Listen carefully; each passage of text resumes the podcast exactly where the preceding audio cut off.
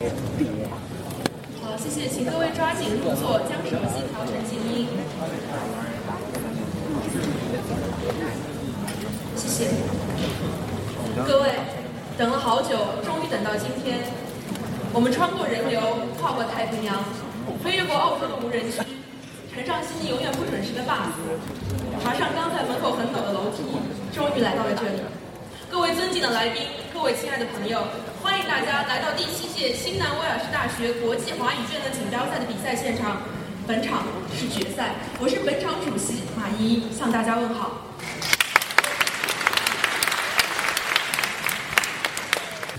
接下来为大家介绍担任本场比赛正反双方的辩手。坐在我右边的是今天的正方新南威尔士大学，有请他们介绍一下自己。新南华电社全程，正方二辩新南华辩社贾思远，正方三辩新南华辩社谢子健，正方四辩新南华辩社谭思密。谨携新南华辩社向大家问好。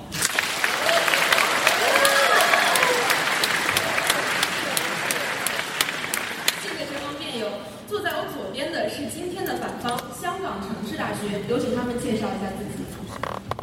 香港城市大学陈雅问候在场各位。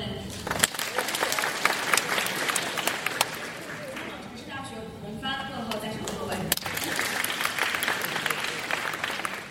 香港城市大学齐文清问候在场各位。香港城市大学高晓坤仅代表香港城市大学普通话辩论问候在场各位，下午好。欢迎各位的到来。本场比赛采用电脑计时，时间还剩三十秒的时候会有一声铃响，请示范。时间结束时会有两声铃响，请示范。谢谢。本场比赛的辩题是：和平或者战争更能促进科技发展。正方认为和平更能促进科技发展，反方认为争更能促进对呃科技发展。各位，让我们来一起享受比赛的过程，也希望场上的辩手们该怎么打就怎么打。下面我宣布第七届新南威尔士大学国际华语辩论锦标赛的决赛正式开始。首先有请正方一辩立论陈词，时间为四分钟。谢谢主席，大家好。我们今天所要探讨的是和平与战争，何者更能促进科技的发展？开宗明义，和平指的是相对稳定的社会状态，而战争指的是两国交战。相信大家对这两个词都不陌生，在这里我就不详细赘述了。科技作为一个并列短语，它包含了科学和技术两个层面，就像我们今天海报上所看到的一样，就是 science 和 technology。其中，科学探索的动力是为了满足人类对于未知的好奇心，目的是探索未知、发现规律；而科技发展的目的，则是为了满足人类的各种需求。科学与技术是二者密不可分的整体，因为技术要以科学发现作为前提，而科学发现又要以技术作为手段。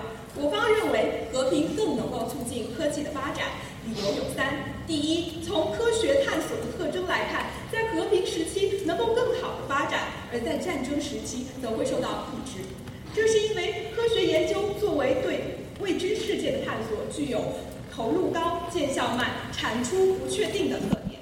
在和平时期，社会资源丰富且分配较为均衡，可以承受科技发展在资源与人力的消耗，并且以一个更加开放与包容的视角，任其自由发展，从而实现研究成果的百花百花齐放。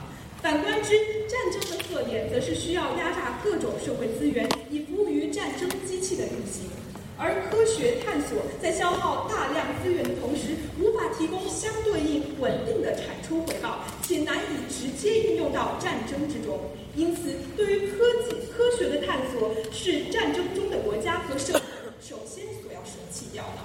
第二，从技术发展的特征来看，它的目的是为了满足人类各种各样的需求。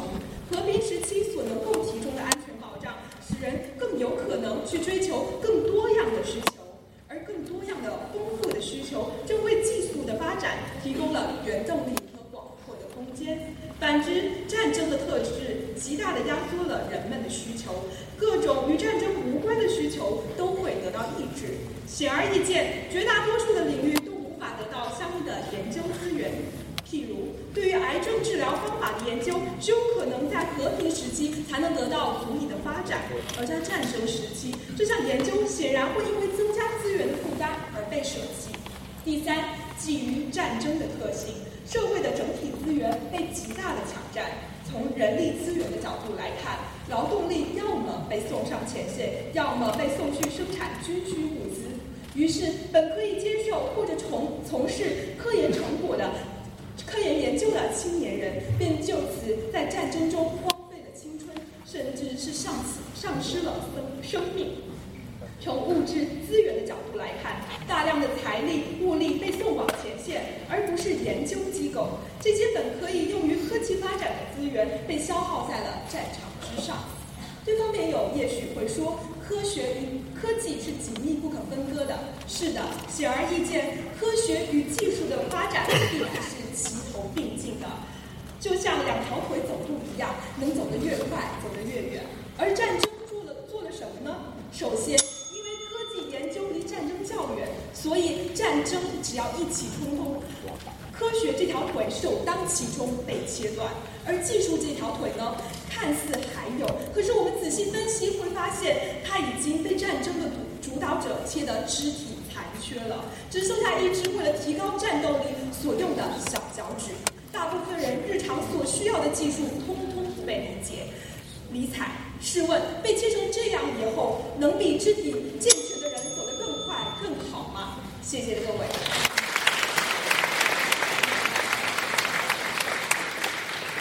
谢谢。现在请反方四辩质询正方一辩，时间为一分三十秒，质询方可打断，被询方不得反问。好，谢谢主席。请问各位朋友，首先来看第一，敌方今天告诉我们说，我们比较和平和战争对于科技的影响，是不是战争是比较交战期间？对。那比如说举个例子，我们说五幺二汶川大地震对中国的影响，是不是只看地震的那几秒对中国的影响？这方面我方在这里说了，战争很显而易见，它就是双方两国之间交战的。对，它是交战，但我们要看的是，今天我们不仅谈的是交战，我们谈的是一个影响的问题。也就是说，我们不能仅仅以交战双方。交战的时候要看，我们同时也看交战之后战争对科技的影响。再来看您方的两个论点，第一个，您方告诉我说科技发展需要人力和资源，请问是不是说资源和人力越多，这个科技就发展的越好？这方面不是说资源越好，不是越来越好。那是样，比如说，如果今天在战争的时候，我同样集中了大量的人力物力资源去发展科技，在这样的情况下，科技是不是也可以发展很好？所以啊，我们发现战争的对，所以这样的情况下，我们就要看科技人力资源有没有得到集中，而不是看有没有这样的人力资源。第二点，您刚告诉我说，技术发展是因为在稳定的时期有更多的技术得到发明，那是不是说技术发明的越多，它就发展的越好？这是基于我们科学它本身的特性。好，也就是说，如果技术发展的越多就越好的话，请问对方没有？今天原子弹的发明是一项发明，电动牙刷的发明也是一项发明，它们都是两项发明，是不是说从数量上，你方告诉我说两项发明是一样的呢？电动牙刷是满足我的需求。对，所以你方今天告诉我们说，今天从数量上的比较是不可以论证的。谢谢。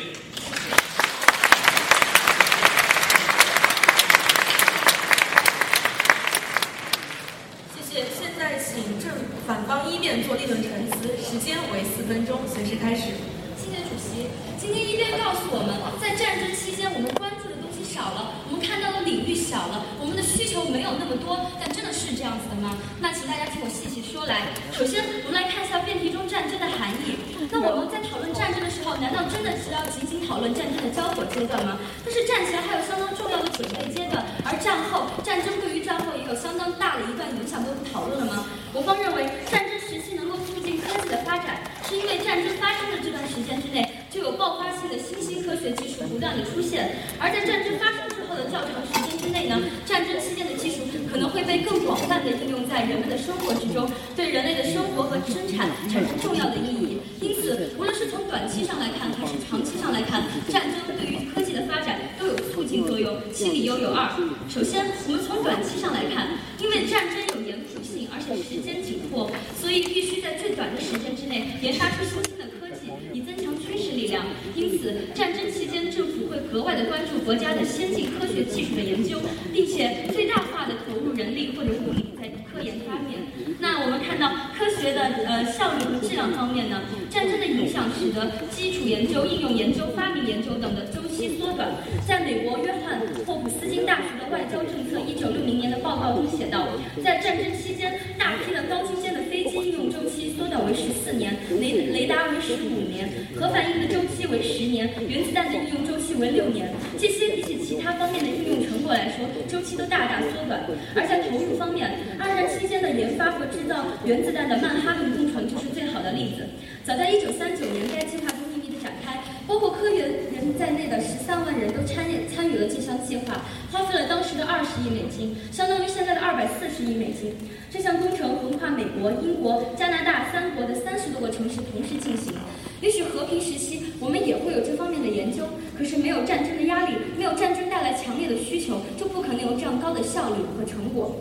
并且，战争能够促进科学的技术的传播和应用。青霉素早在一九二八年就被发现，但是直到第二次世界大战期间才被大规模的应用到制药方面。由此可知，从短期来看，战争能够促进科学研究的发展。再看长期的影响。战争期间的科学技术在战争的各国交流之后，各个的领域不断的交流之后，就有了渐渐大的范围的影响到了其他的领域，或是应用到人类的科学或是生活之中。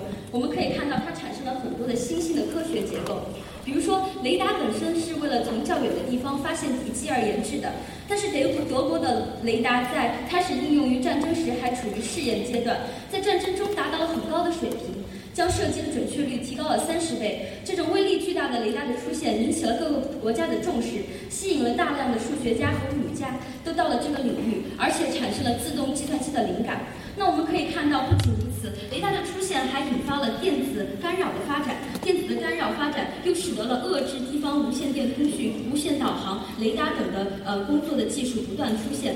所以我们看到，科学领域还有很多的方面，像是库伦论呐、决策论、线性规划等应用数学方面都相继的有不断的发展，而物理学、医学、电子学、天文学、地理学、系统工程以及管理科学都有进一步的发展，而且像是罐头、电子计算机、互联网、GPS 雷达等百分之九十的科技发明，最初都是先应用于科学呃军用方面，再转化为民用的，而现在这些东西都成为了我们身边非常重要甚至必须一些产品。由此可知，无论从长期影响来看，还是战争交火阶段，战争都能够极大的促进科技的发展。谢谢大家。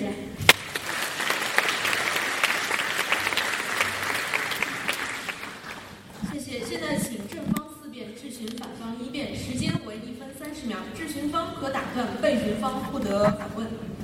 各位朋友您好，那请问一个简单的问题哈，就是您觉得在准备战争、防范战争的期间，都应该属于战争的影响，是不是？对啊，因为我们啊，我就问一个小小的问题：防范战争算有任何一个国家没有国防吗？我们想说的是，是有任何一个国家没有国防没有一个很简单的问题吗？对，但是国防是为了什么呢？是为了要防止战争的啊，也就是您告诉我，只有准备侵略的时候才叫做战争的影响，防范战争不叫，是不是？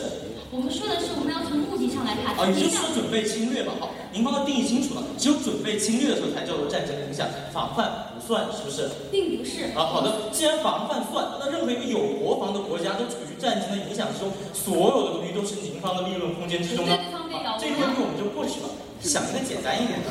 您刚知道科学研究有哪些特性吗？是不是研究周期比较长，探索未知，投入大呢？都没有我们看到在战争期间，国家高度的刚刚说的这一个问题科学研究是不是这个样子投入大呀？好，您说了科学研究投入了，那么战争是不是要求我们立刻有回报，能够把钱用在刀刃上呢？就没有。但是我们看到在战争期间，我们有这样的这是一个很简。单的问题，你是不是要把钱用在刀刃上吗？呃，是啊，好，科学研究投入大，产出不确定。科学理论研究产出非常的不确定哦。可是这钱是不是用在刀刃上了呢？对不没有？对，没有我们有最精尖的科学家，我们有最好的科研团，你也就是说，应该研究技术嘛，是不是？对不没有？对，没有我们说的是这些科研专家集中在一起。谢谢。谢谢双方。好的，现在有请双方二辩对攻，各两分钟，分开计时，由正方开始，双方互相不可打断。谢谢。战争时期的成果对和平时期有影响，请问和平时期的成果对战争时期的科技发展有没有影响呢？有影响。如果你想论证这个影响很大，需要你方做论证。我再来请问您了，我今天把炮架在你家的家门口，架在家的国防线上，可是没有打起来，这到底是战争还是和平？国际法上判断标准是战争的判断标准是是否宣战以及是否发动战争行为。对方辩友，您对我有影响，我对您也有影响，两者都有影。响怎么比大小？所以对方辩友，我今天告诉您了，我这门炮需要科研去研究，对它的研究并不叫做最战战争投入的科学吗？对方辩友，我跟您说了，要看到底我们处在战争时期还是和平时期。刚才继续请问你了，两个都有影响，您方的比较标准谁大谁小？我今天就是告诉你这个时期没有办法判断，再告诉您标准。我们说它在广度上面并没有比和平时期来的少，在深度上面更定向、更加有应用的空间。谢谢对方辩友，他首先告诉我们要看影响，然后又告诉我们影响大小没法比，他方也比不出来，那就回来看看时期好不好呢？对方辩友，如果我刚刚告诉你的不是比较标准，那我在说什么？再来看看时机到底有没有用。今天说在和平时期，你做国防，你研究雷达，你研究原子弹。如果一个原子弹、一个核弹都不是对战争的科学投入的话，什么才是对战争的科学投入？请问？请教战争的目的是不是带来和平？所以你说任何对战争的研究都是为了和平，战争要结束，我们也投下原子弹，原子弹的投下是为了和平，是吗？不是，是你说要看目的的呀。但是我现在问你了，战争的目的本身都是为了和平，你的目的论能不能够成立？所以跟您说了，不要比这个。再来，您方告诉我集中资源，请问你们，到底是和平时期更能集中资源，还是战争时期更能集中资源呢？所以对方没有把什么都归成和平的话，我们今天也没有打，因为我们今天没有任何的论证空间。再来，请问您了，如果我说我用冷兵器对您的原子弹，我怎么胜？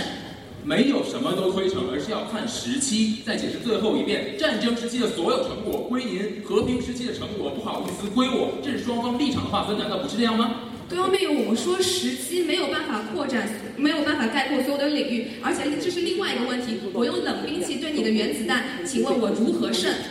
对方辩友，冷兵器对原子弹，这可能在现实生活中发生吗？再请教你刚才那个集中的例子，请问你和平和战争哪个更集中资源？对方辩友，其实，在科研投入上面，战争更集中资源。所以说，冷兵器没有办法胜原子弹，我是不是应该投入科研经费呢？很好，战争更集中资源。你知道，在你方举的曼哈顿计划里面，只有一百位科学家，而大型强子对撞机集中了八十五个国家的八千名科学家。请问你哪个更集中资源？对方辩友，我不知道你曼哈顿的例子哪里来的。我方搜到的数据是英美加拿大三国投入了十三万人在这个计划当中。很好来，请问你个，如果原子弹这个我们发现我没有办法敌过原子弹，是不是应该投入科研经费制造一颗氢弹？那这个经费是不是对战争的投入呢？十三万人都是生产的员工，您只举了三个国家，我告诉您了，强子对撞机八十五个国家，哪个更集中？所以对方辩友，你今天告诉我说强子对撞机国家多、范围广，就要看那原子弹、核弹、核能技术，全呃全世界都在对它关注，是不是这个方面你就不看？很简单，战争时期你只能集中本国资源和盟国资源，但是在和平时期你可以集中世界资源。最后没有哪个更集中？最后一对，点，没错，集中资源是因为我们俩有利益关系，我跟你有利益关系，我跟你结盟。那请问是在一个松散的和平的环境当中，我们俩交换利益，能够交互的信息更秘密、更深入，还是说在在盟国当中我们俩属于共同体？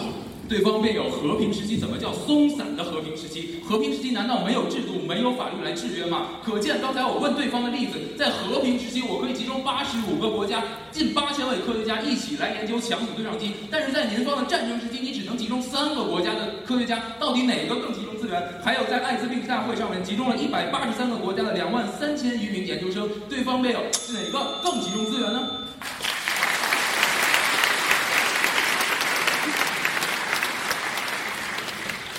谢谢对方辩手。首先，请正方二辩做对公小结陈词，时间为两分钟。谢谢。对方辩友首先给了我两条判断标准，第一条他要告诉我到底看他的状态是什么，的影响是什么。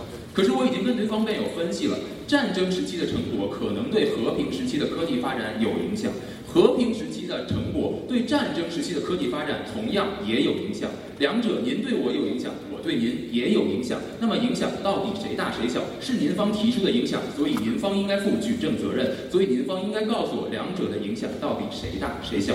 第二个，对方辩友告诉我说要看目的，那我想请问一个最简单的问题：战争的目的到底是什么？如果连战争本身的目的都是为了带来和平，那我能不能说，在战争阶段里面发展出的一切的科技成果都是为了带来和平呢？所以，如果以目的论来决定今天判断的标准的话，和平里的目的是维持和平，战争里的目的是带来和平。到底目的论证了谁的立场？所以，如果您想用目的论，麻烦区分到底何者是目的，何者是手段。再来，今天刚刚才跟对方辩友探讨了他方的第一个论点，叫做集中资源。但是我发现，在我举的例子和对方辩友举的例子里面高下立判。他方举的例子，曼哈顿三个国家只有八十啊一百来名研究人员，但是我举的不管是艾滋病调查大会，还是我们的强子对撞机，集合了全世界的力量，集合了全世界那么多的科技资源，那么多的人才资源，到底是和平时期还是战争时期更能提升资源？因为在和平时期，这个叫一体化，经济一体化，科技一体化。再来，其实很简单一个问题，到底是战争时期的呃国家更容易科技发展，还是在和平时期的国家更容易科技发展呢？很简单，你方要知道，在卢旺达内战里面，他们打了那么多年，现在连枪炮都没有了，都得使用刀砍，都得使用大铁刀互砍了。但是对方没有，一战就回到了钢铁时期，回到了铁器时代。不好意思，导播对不对？他们连铁器都造不起，连刀都是从中国买走的。对方没有，你告诉我，这样的战争到底对卢旺达科技有什么发展？两伊战争，伊拉克和。OK，谢谢大家。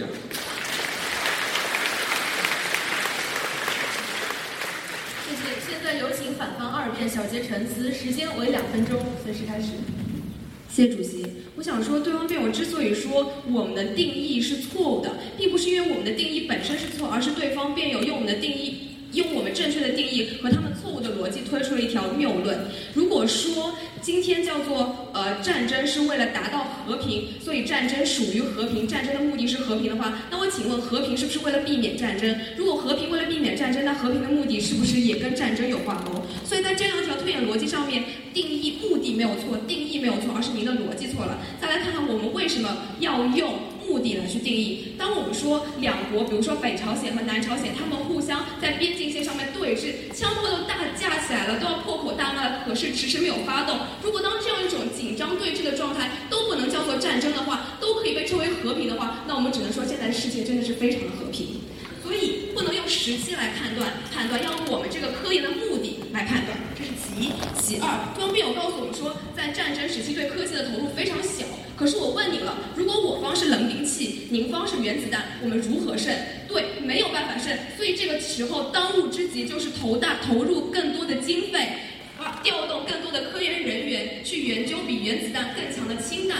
所以说在战争当中，关键也是科技。美国政府所说的，他们说在战争当中，我们看到科技占到了非常大的力量，所以我们需要投入更多的经费、人力、财力，在一个基础。科学和应用领域上面，所以说对方辩友您说的，在需求性这方面，战争上面不需要很多的科学投入，这个问题是有根本性的错误的。我们不光看到了有需求，而且需求非常大，因为在今天不是战争两方谁强谁弱，已经不是靠人数取胜的，是靠你掌握的科技的关键程度取胜的。也许我们今天有十四亿的中国人，但可能美国一颗原子弹、一颗氢弹投过来。我们就灭了，我们就亡国了所以科技才是制胜的关键。谢谢。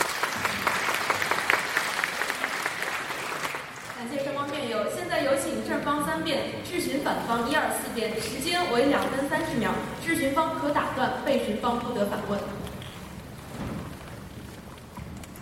好，请，好，谢谢主席。我们来看哈，首先我们要厘清到底什么是战争，什么是和平。我们来看。现在战争是日本天皇皇军开着坦克在中国，和平是日本日本小泉纯一郎只敢在靖国神社拜，对不对？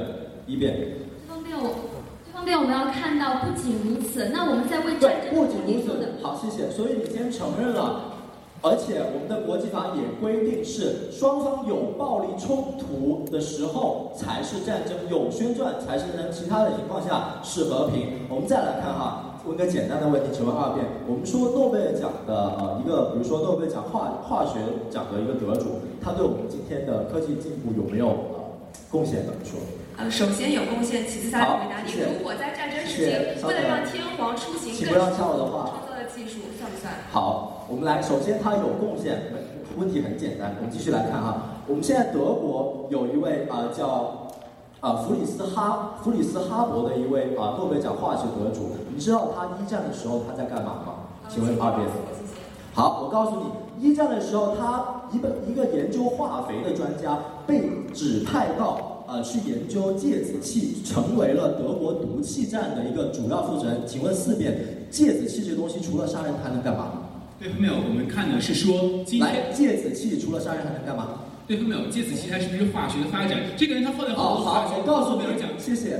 我告诉你，芥子气的作用，杀人句号，因为它的威力太强了，它如果平民使用，很容易造成二次伤害。我们再来问一个问题，你知道德国的大众汽车在二战的时候被指派去干嘛了吗？里面的工程师，请问一遍。阅闻气象。哦，告诉你，啊、原来啊、他被德国的人，德国的呃元首去指派研究虎式坦克。我再来问二遍，你知道原来诺基亚是干什么的吗？在二战的时候，呃，对方辩友也请您告诉我，可是我来，因为诺，基亚为什么现在手机这么坚固？因为二战的时候他被指派去被啊、被指派去做子弹。我们再来问。来，你知道二战的时候，大部分的化学家，甚至有一些研究化妆品的这些专家，都去被去干嘛了吗？请问四辩。对方没有这样的例子，你还可以举出无数个。但是今天，对，嗯没错。但是今天重点是什么？今天我们重点要看的是战争一会的儿一会儿我来告诉你，谢谢。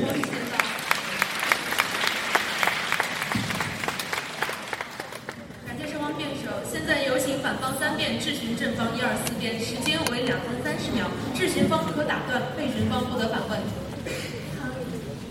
辩友了，今天我说战前的准备阶段科技的发展，算不算是战争对科技的促进作用呢？请问方一辩。对方辩友战前的准备阶段，但是你准备的是什么？是不是仅仅局限于在那好，战术谢谢，左谢谢对右呢？方辩友。我们看到战前的准，我们今天讨论辩论对于我知识储备是不是有促进作用？我们是不是仅看场上的四十分钟，还是我们说场下的准备阶段我们也要看呢？对方没有，你在场下准备辩论，也知道你在打辩论吗？对方辩友，我们今天谈辩论是不是有促进作用？它就既包括我们辩为辩论做的准备，也包括我们场上的阶段。那么再请问对方辩友了，今天我们谈到了国防，那么请问对方辩友，如果没有战争的话，我们还需要什么国防呢？请问对方四辩。呃，我觉得没有战争挺好的。对，但是没有战争，我们就不需要国防了，是不是这样的？所以看到在国防这个例子里面，战争和和平对它都有一定的促进作用。对方一辩是不是这样的？对方辩友一样有促进作用，所以我们要比二者谁对于我们是的，但是对方辩友，首先你已经承认了在在和平时期的国防国防领域，战争也有一定的促进作用。那么还请问对方辩友，您知对方二辩，您知不知道科学是由基础研究、应用研究等组成的呢？所以我方看到，在基础部分的研究上投入大，产出小，时间是的，对方辩友长，战争您说的等。非常好，是在基础研究方面是这样，但是我们看到应用研究，应用研究就是要求要求这个产投出的产品能够被实际应用当中。那么在战争中，的发展，您方看不看呢？请问对方四辩。呃，战争中最主要的应用研究是杀人兵器，错了，是对方辩友，我们看到战争中的应用研究就包括了应用数学、应用数学、物理学、电子学、空间技术等。那么这些在应用研究在战争阶段的蓬勃发展，是不是也是战争对科学的促进作用？请问对方一辩。对方辩友，您的这个应用是应用在什么？应用满足人一点点的那个生存需求。那好，谢谢对方辩友，我们看到了，现在地方已经应用科技在发展，基础科技可能没有那么发展，那么一个发展一个不发展，如何比较科学方面？请问对方二辩。对方辩友，这叫一枝独秀不是春，百花齐放那现在春来到。这方面，我们可以看到有一个发展，有一个不发展，在这方面是理不清的。我们再来看技术方面，对方面有您是不是说发明的数量越多就越好？呃，先首先说合并是两个都那对方没有，请问您是不是发明的数技术的数量越多就越好？是越满足人类的需要，这个技术那我们。看到在阶段需要是不同的，他们是不是都满足人类需要？请问对方一辩。对方辩友，战争的时候我只有自我的需求，可是我平时有个人的需求。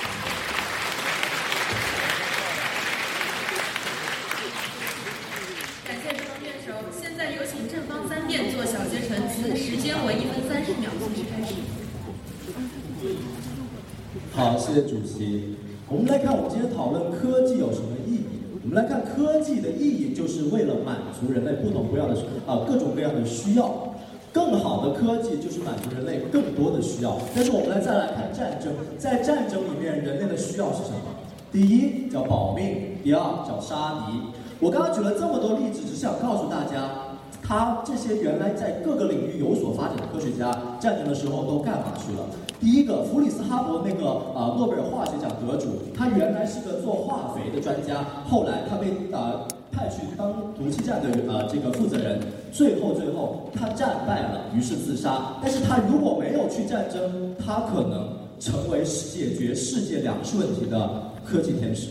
我们再来看大众汽车和诺基亚也是一样的。假如没有战争，我们汽车时代会不会提前二十年到来？我们诺基亚的手机会不会提前二十年拿在各位的手中？我们再来看一个，呃，我们再来看我刚刚举的最后没说完的化学啊，化学化妆。我们女性有一半是女性嘛？战争的时候是不是不管她们了？只要杀人好，只要保命就好。我们女性的化妆品，今在这个时代和平的时代，巴黎欧莱雅在全世界三十八个工厂，美国、中国、日本都有它的研究室。请问在那个时候，巴黎欧莱雅紧致肌肤你值得拥有，请在在战争的时候你如何拥有？你不能。所以最后告诉我，战争的时候的资源如何集中？现在更集中吧，谢谢。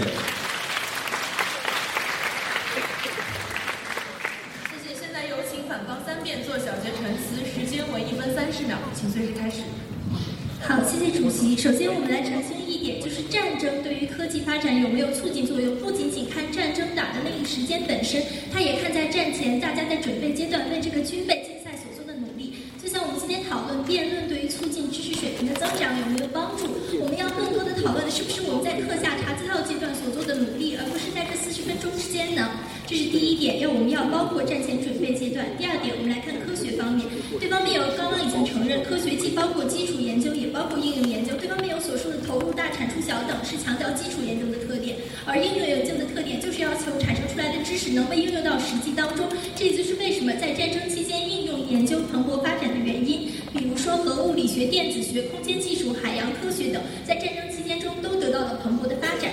第二点，对方辩友跟我们说，战产生出来的科技只能满足于杀人，但我们看到是不是这样的？我们的雷达技术是战争时间中得到提升的，但是雷达技术已经被广泛的应用。GPS 主要是战争中产生的，但它也被广泛的应用。所以我们看到战争的最初产生技术的目的，可能是为了服务于军工，但很多的军工产品已经大量的应用于我们的生活当中。最后一点就是技术方面，首先方面已经承认，不是生产越多就越好。并且，如果说和平更能够促进、更能够促进知识的发展，那么在间的和平和战争内，是不是和平时间技术增长应该要更多呢？但是我们看到有个不公平的比较，就是和平的时间是比战争的时间长的，所以讨论数量根本不能说明问题。谢谢大家，谢。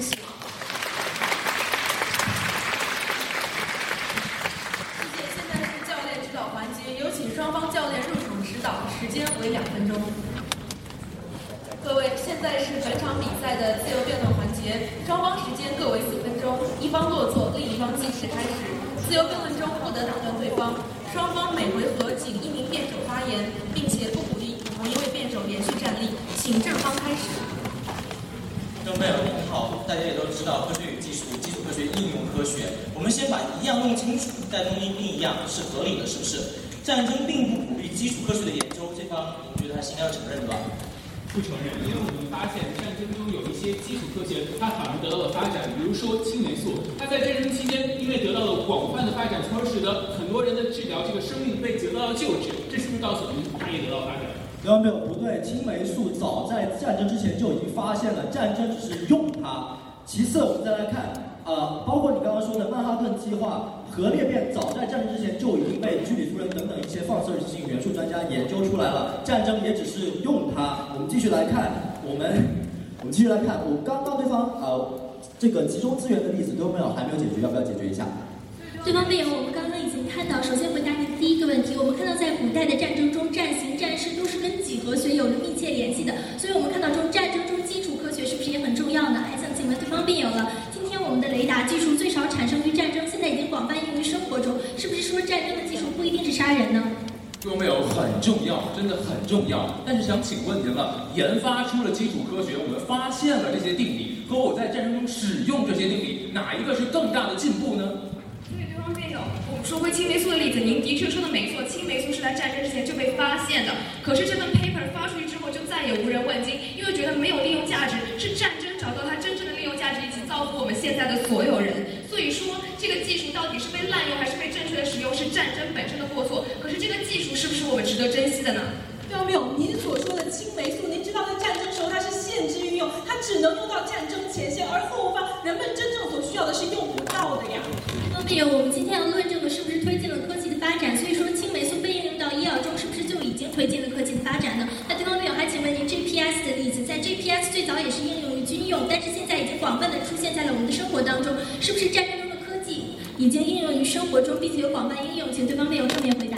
没有，您刚给我举了许多个例子，告诉我战争有许多的科学发现，我我方会以十倍的例子告诉您，和平中有更多的科学发现，而且可以除以年份哦。都没有单比较例子，真的没有任何意义。我们来找背后的逻辑，因为战争会极大的压缩人的需求，只提供为主要直接为战斗力服务的部分，而其他部分都被忽略。没有任何一个战争鼓励大家去研究哥德巴赫猜想，是不是？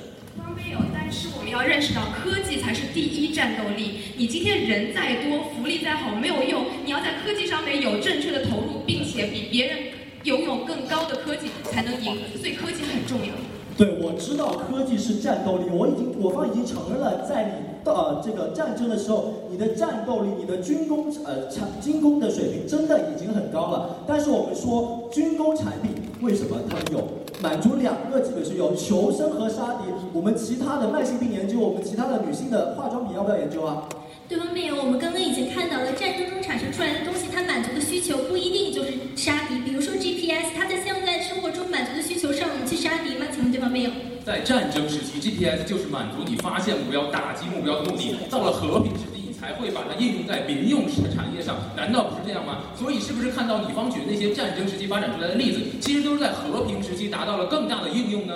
不对，对方面我们发现，今天战争期间它产生的这些科技，它可能是用于杀人，但它也可能是用于救人。所以重点在于哪里？重点在于这个科技怎么用，而不是在于科技本身。反而我们看到的是，战争给了这些科技一个契机，让他们得到了发展，从而使得他们才有您方所谓的后续的发展。是不是说在这样的情况下，战争它激发了科技的创新和领域的广泛呢？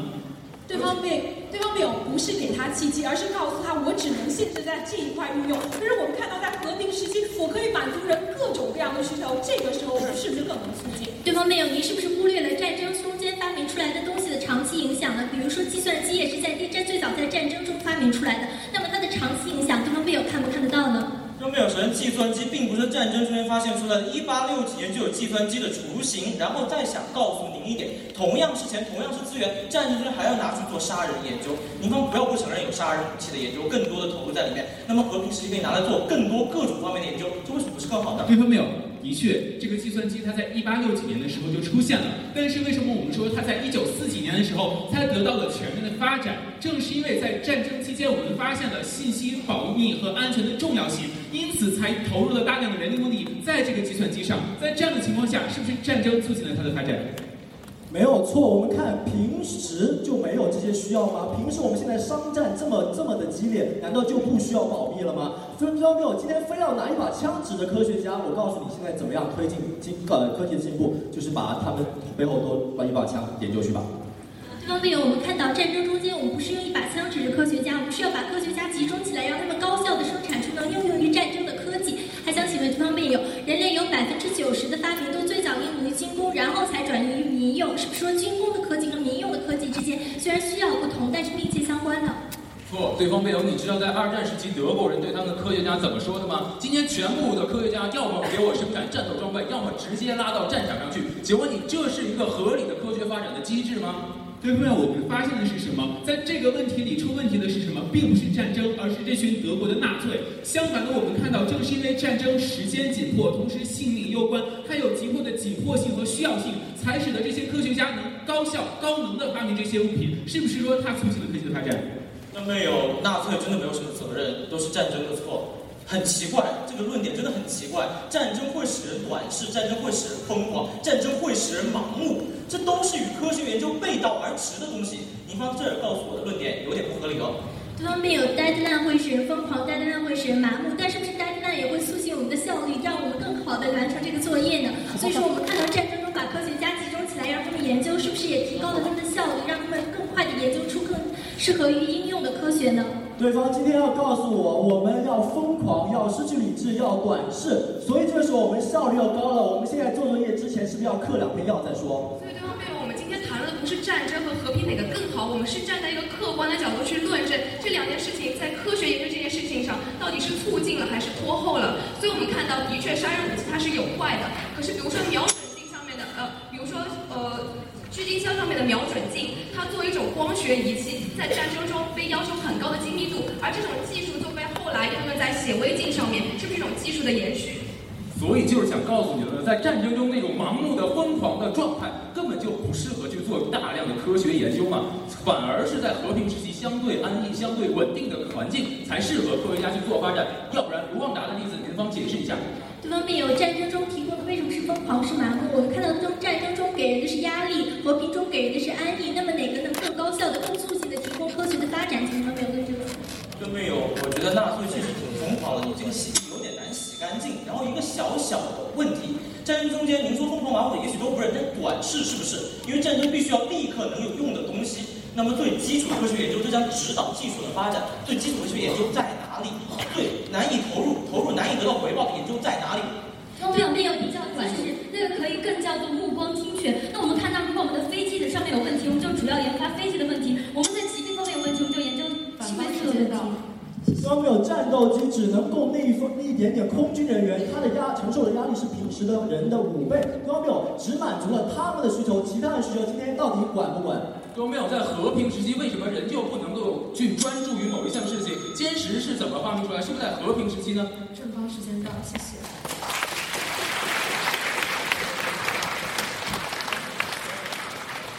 感谢双方辩友，现在有请反方四辩做结辩小结，时间为四分钟。好，谢谢主席。其实今天我们在刚刚拿到辩题的时候，我们就有了两幅画面。首先，什么叫做战争？战争可能是硝烟弥漫，可能是死伤无数。那什么叫做和平？和平可能是繁荣盛世，国泰民安。的确，这两幅画面下，战争仿佛显得很残酷，显得非常的血腥。但是今天我们讨论这个辩题，讨论的是这两者对于科技的发展。也就是说，我们应该抛弃这种一项对科呃对战争的这种主观的一种不好的判断，而应该看这两者在客观上到底有没有促进科技的发展。而今天对方没有告诉我们说，今天之所以和平促进了科技的发展，主要有两个原因。第一个原因叫做在和平时期，我们有更多的需求被满足了，因此它就能更好的促进经济呃促促进科技的发展。但是我们也知道，需求有大有小，有的需求非常重要，有的需求非常的不重要。比如说，在当居里夫人她当时发明镭这个元素的时候，重要的就是她发明出了这样一个化学元素，不重要的就是她没有涂抹欧莱雅这个满足没有被满足。因此，在这样的情况下，我们发现重要的是那些可以改变历史、可以改变我们整个人类走向的这些发明。因此，不是说我人类的需求得到满足了，我这个科技的进步就一定是比那些所有不同，比如说战争时期的那些更重要。因为我们发现，今天我们看这个科技，它有的是能够带来更大的影响，有的却不能。第二点，对方没有告诉我们说，今天在和平时期，它可能发展的更好，是因为我们投入了更多的钱。但是我们想问，投入了更多的钱，或者更投入更多的人，就代表这个科技能够发展的更好吗？比如说，我们今天我们知道中国也在体味所谓所谓的大力发展科学技术，但是我们发现我们也投入了大量的钱进去，我们砸了许多许多钱，这个钱甚至在全就全世界一定是数一数二的。但是为什么我们到现在还没有一个诺贝尔获得者？这是为什么？是因为我们投的钱不够吗？是因为我们投的人不够吗？好像都不是吧。这是因为我们发现科学它的发展并不仅仅在于你有多少钱、多少人就够的。而是在于你发展这项科技的动力，以及你在发展过程中是否有紧密的配合，以及这个科学家他是否认识到的问题。但是我们发现什么？我们分一下，在战争的时候，它两个特点，一个是战争情况紧急，另外一个特点是战争生死攸关。因此，在这样紧迫的情况下，人们会更有效率地投入到科技的生产中。同时，正因为是在战争的过程中，我们发现，一方面武器它武器装备需要更加的先进，同时我们发现医疗的保障也需要更加的先进。因此，在这样的情况下，科技发展它的责任反而变得更加重大。一方告诉我，今天在战争的时候，我们科技发展责任重大了，为什么反而不如和平时期呢？再者，对方没有今天又告诉我们呢，今天我们要。今天我们要探讨的是所有的整个的所有的科技，然后对他们告诉我们说，在战争中一点点的生存问题，难道真的值得考虑吗？但是生存问题是人类最基本的问题，在我们一个人都没有生存的时候，我们又谈何所谓的科技发展，谈何所谓的社会进步呢？所以战争中它很多解决的问题，就是说我们能不能继续活下来，这是最重要的问题啊！因为这种问题如果不解决的话，其实。后面所谓的化妆品也好，或者说其他的一些也好，都是空谈。今天我们在谈论这个问题的时候，我们绝对不是说因为战争它促进了科技的发展，因此我们就提倡战争，绝对不是这样。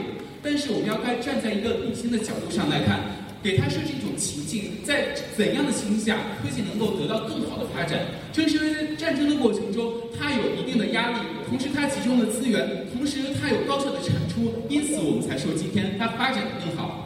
我们今天在这里享受着战争带来的科技的成果，但是我们也不要忘了战争的残酷，因此我们才应该心怀震惊，并避免战争，但同时也要心怀感恩。谢。谢谢。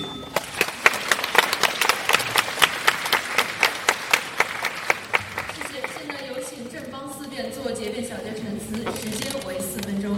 谢谢对方辩友。对方辩友刚刚一直做的最主要一件事情呢，是将科学与技术混为一谈。显然，科学和技术两项是两个比较分分得比较开的东西。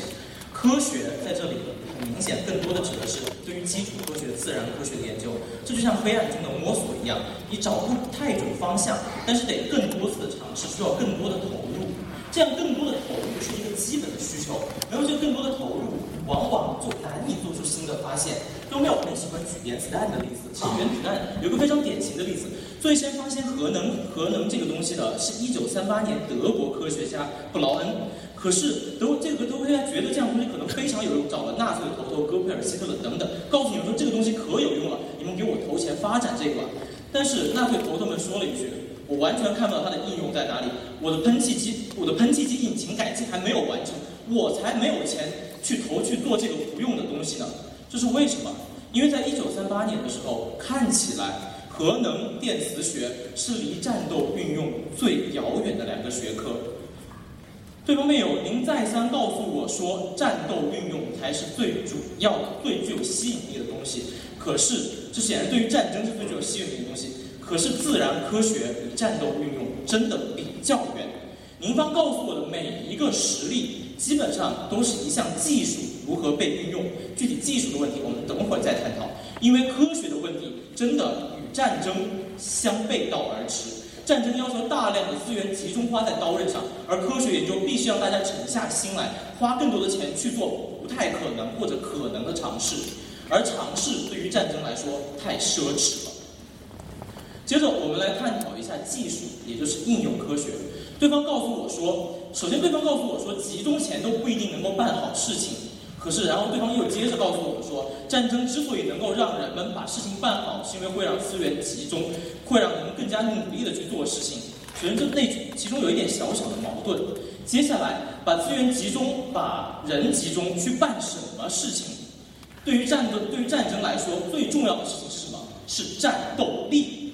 战斗力可能是 AK 四七冲锋枪到 AK 七四冲锋枪的提升，也有可能是青霉素的应用，这有这都有可能。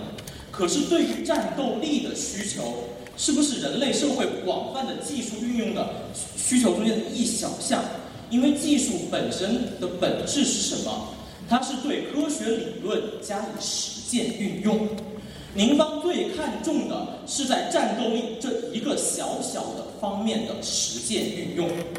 您方接着又告诉我们说，对战斗力提升了，我们就可以提升很多其他的不同的能力。可是我有一个小小的疑问：为什么我们不直接去提升那些很多的其他的满足人类需求的能力？女士护肤品也是非常重要，无心老总肯定会赞同的。每一项人类的需求，对安逸、对稳定的需求，这不是为人所不耻的东西。这正是人类两千年以来所进步的根本动力啊！我们想要过得更舒服一点，于是有空调；我们想要活得更安逸一点，我们想要运行得更快一点，于是有汽车，于是有飞机，于是有各种各样的东西。人类的需求其实很广泛，如果仅提升战斗力，那是不是真的在科科学技术？科学去掉了技术中间各种各样的对于社交的需求去掉了，对于农学的需求去掉了，对于理学的需求去掉了，仅仅是对于战斗力的需求的直接提升，哪怕在之后有可能。可是我觉得这个战斗力的需求，我希望我永远都不要遇遇到，我也希望永远都不要有人把这战斗力需求应用在我身上。谢谢各位。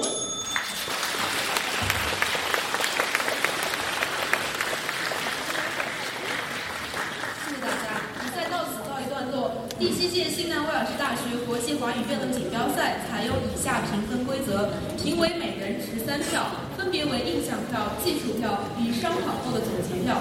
第一票为印象票，评委在比赛结束时直接凭借对于本场比赛的直观印象投票选出获胜方。第二票为技术票，评委根据每位辩手每个环节的表现进行打分，在结束时，呃，由工作人员进行计算和统计。第三票为总结票，比赛结束，评委与其他的评委进行讨论，得出最终结果。现在，请各位评委将今天的印象票与技术票交给今天的计时员。现在是评委评评委的环节，那么首先让我们有请胡建彪老师对这场比赛进行点评。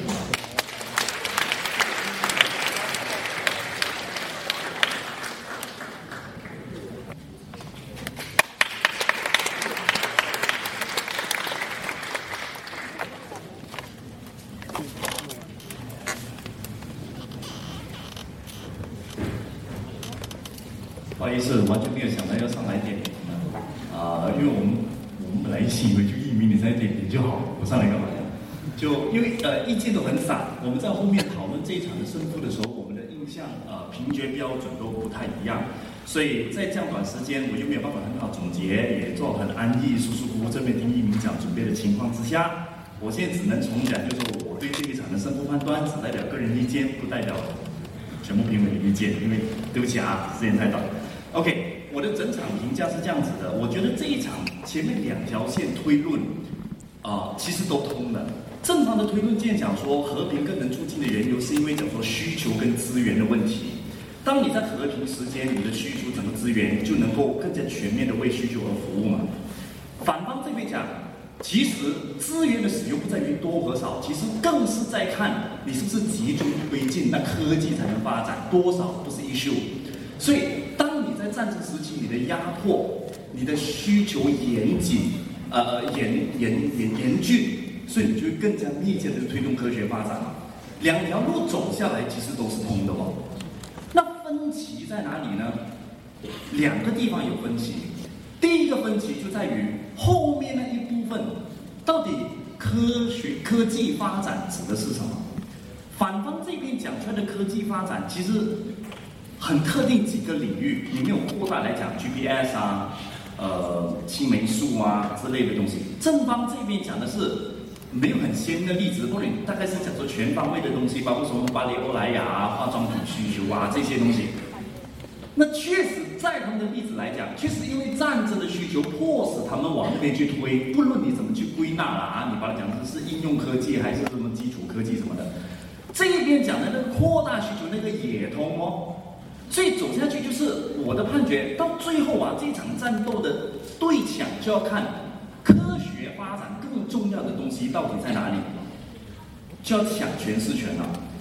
那这一个竞竞斗其实是来到双方四辩才开始的，反方四辩先提出来，生存是人的一切需要之根本，战争更加迫切的迫使我们去在生存上努力。它往这一方面带来的那些科学发展，才是我们今天关注的焦点。它推进了这个，那整体就是推进，这是事变的时候跑出来的。回想以前的例子，我印象中就只有青霉素啦。其他的 GPS 什么关生存什么事，我就完全想不到了。whatever，流通虽然没有很强的佐证，但是你到最后这边的时候提出来，正方对抢呢也是事变的时候才提出来。他提出来的方式就讲说啊，不是科学发展最重要的东西，其实就是让人活得舒服，舒服就是各方面的需求都得到满足。那他的想法是这样，说因为这个决胜的诠释，就是科学发展是怎么一回事，这个诠释是来到双方事变才讲，前面都没有经过考验的情况之下，我就只能用主观心证的方式去听，谁讲的更加打动我的心呢？那我觉得他的科学发展讲的更加打动我的心，我就把票投给正方哦。然后另外第二个伪命题是在争斗什么呢？我觉得是伪命题，但是有评委不持这个意见，就是到底战争今天讲的战争是指战争时期还是战争前面呢？我觉得这个对今天的这个战局真没有太大意义啦，因为反方要讲战争时期或者战争之前都要谈，应该是预设某一些例子打出来的时候，正方会讲，哎，等等等等，这个科学、各个科技发明不是战争带来，这是战争之前带来。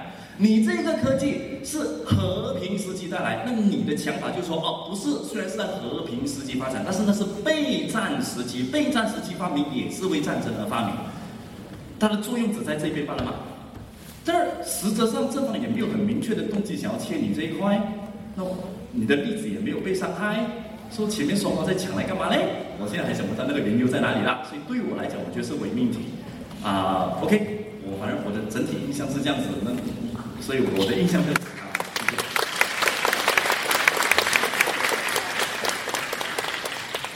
谢谢，下面有请陆一鸣老师做结辩陈词，时间不限，随时开始。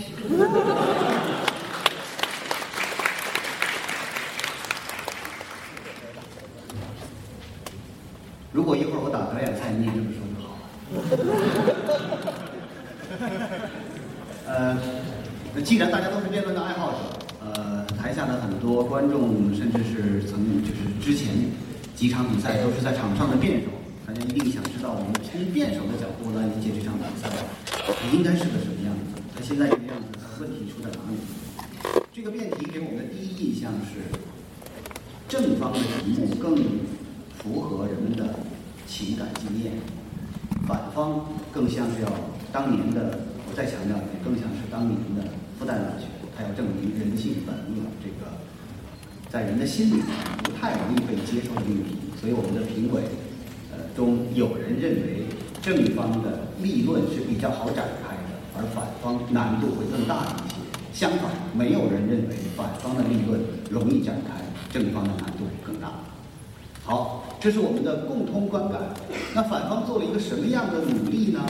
反方把战争扩大为战前和战后。这个在反四辩盘问正方一辩的过程当中，我们得到了一个非常惊人的一个思考的方向，而且我们很欣慰、很欣喜，因为这样他们的立场、他们的战场是可以打得很开。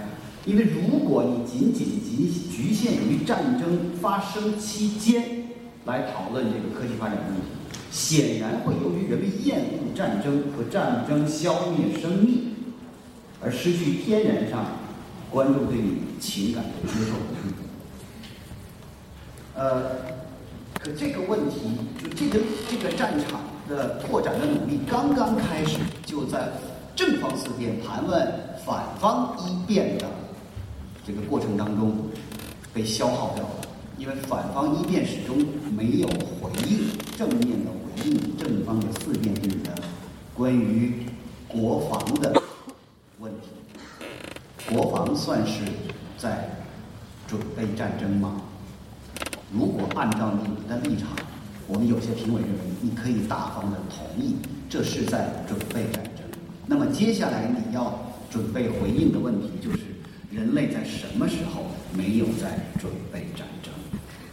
所以把本方的立场想得更深一点、更透彻一点，也许就不会在一上来，我们本方刚刚确立的优势就被对方瓦解掉了。而在双方的攻辩以及自由这个盘问当中，关于战争的时间段又被反正方成功的引用了国际法，更多的限定在战争发生之时。这是一个对反方相当不利的一个战场空间。既然我们在框架上，在理论的批次上做了这样的拓展的努力。我们不能轻易的就回到对对方特别有利的这个战场上。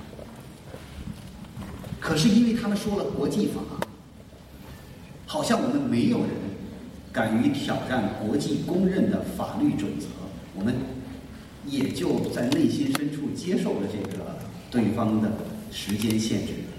这对本方的立场来说，对我们的基础是一个巨大的冲击。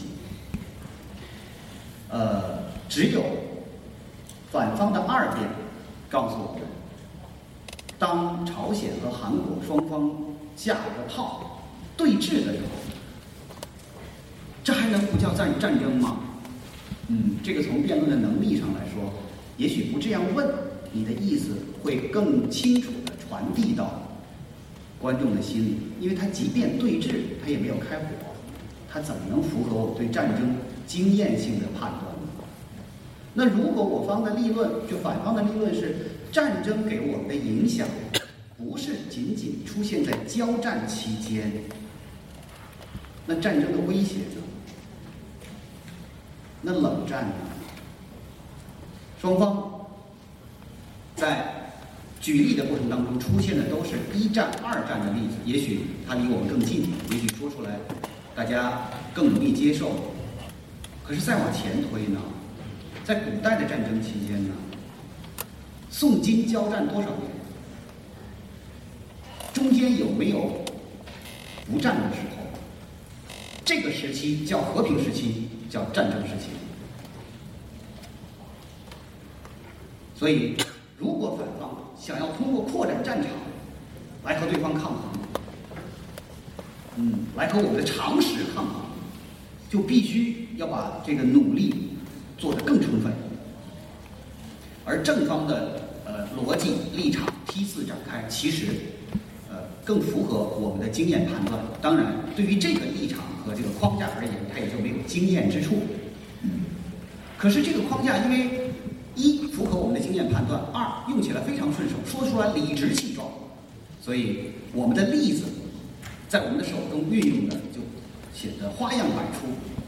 但这样的例子在使用的时候，其实也要考虑它的批次的问题。比如我们正方有非常优秀的三辩盘问对口，但是在今天的盘问当中，我们只听到了一种性质的问题，就是知识。你知道他们当时在干嘛吗？不知道。你知道他们当时在干嘛吗？你不知道。他可以不知道，可这些问题都是一种性质的问题。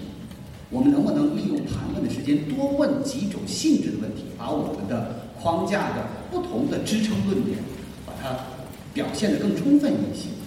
因为逻辑的道理，一个例子就足以说明了。呃，反方的三辩在盘问的时候，顽强地回击了。正方的呃一些立场，而且反方三辩全场给我们的感觉都是非常冷静，坚守自己战壕，毫无退缩。在四位辩手当中，也许他起到了领军人物的作用，他的发言也许会给其他三位辩手更大的启示和启发。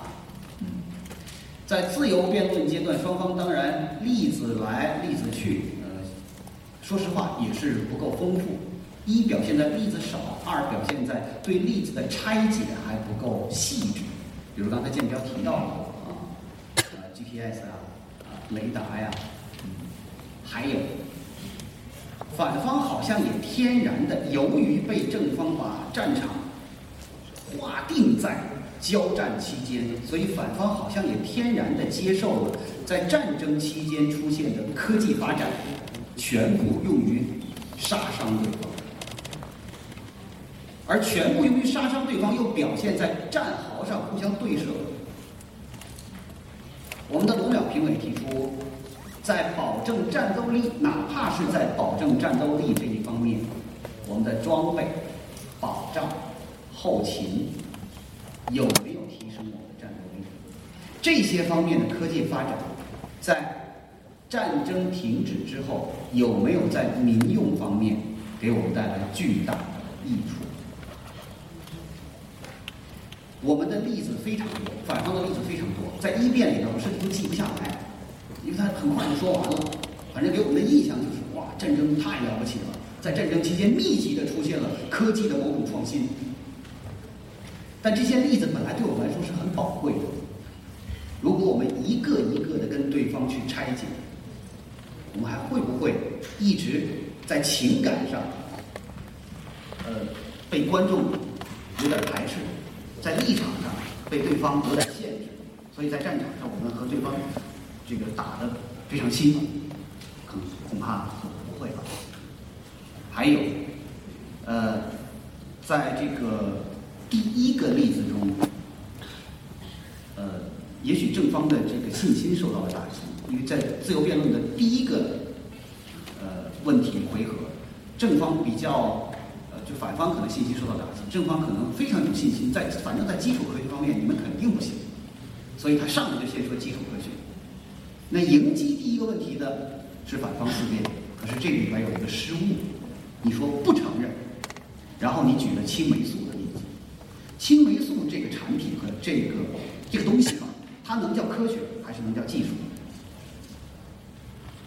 这是一个巨大的失误，因为由于这个失误，所以可能在这个环，然后反方三正方三辩马上就来补，嗯，说青霉素，它补的方法是青霉素在战争之前就有了，而且它叫技术，它不是我说的基础科学，所以在这个回合上，在这个战场上嘛，呃，反方正方也没有再再追问，反方也没有再回应，反正这个战场大概胜利的优势。已经偏向于正方了。你们想一想，为什么正方四辩，他到结辩的时候才在技术方面和对方摊牌自己的观点？就是哪怕是在技术方面，我们也不怕，因为在技术方面它体现出的那么蓬勃的产品和突破，反方是很容易信手拈来的。他们举了那么多的例子。是吧为什么正方四辩到结辩的时候才说出来？哪怕在技术上也不行，因为它集中的体现在战斗力方面，那只是人类需求的一个方面。啊，如果不是有意的，那就是我猜错了；如果是有意的，那我愿意这样来猜测，就是他们怕在技术上和对方做正面对抗，因为。急迫的需求和平缓的需求，对某种生产力的推动，它的效果是不一样的。所以他们愿意和你谈基础科学，并不急迫，拉的有点远。而这应该是我们展开的一个主战场，但展开的方式还有待提高。在风度上，双方今天都表现出了应该是比前几场比赛更放松的状态。啊，甚至放松到有的时候，我们正方三辩还有点笑场。啊，呃，但在攻辩阶段，我想再一次向同学们呃提出我的期待，就是不要等对方只说两个字你就把他打断。好，你说的是这个，好，我明白了。嗯，他没说，我都没听见。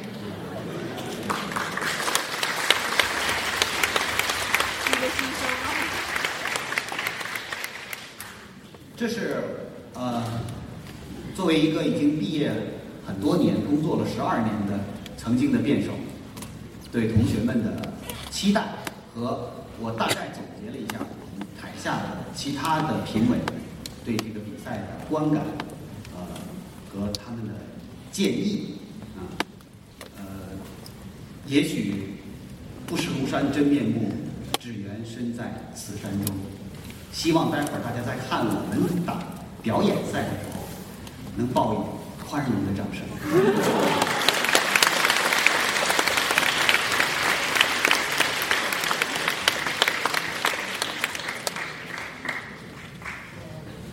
谢谢两位老师对今天比赛的精彩点评，你们棒棒哒！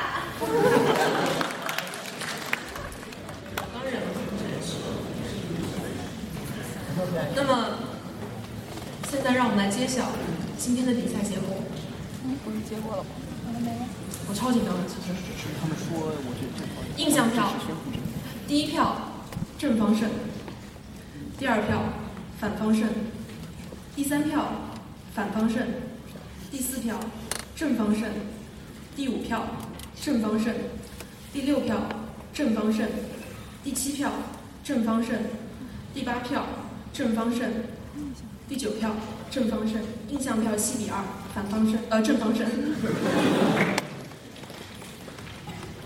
基础票，第一票反方胜，第二票反方胜，第三票反方胜，第四票正方胜，第五票正方胜，第六票正方胜。第七票，反方胜；第八票，正方胜；第九票，反方胜；奇数票四比五反方胜。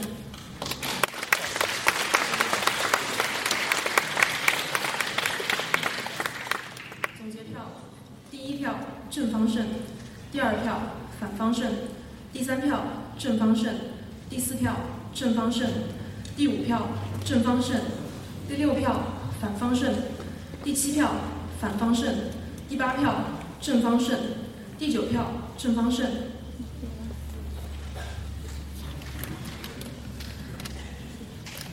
所以今天的获胜方式十七比十，恭喜金南威尔士大学。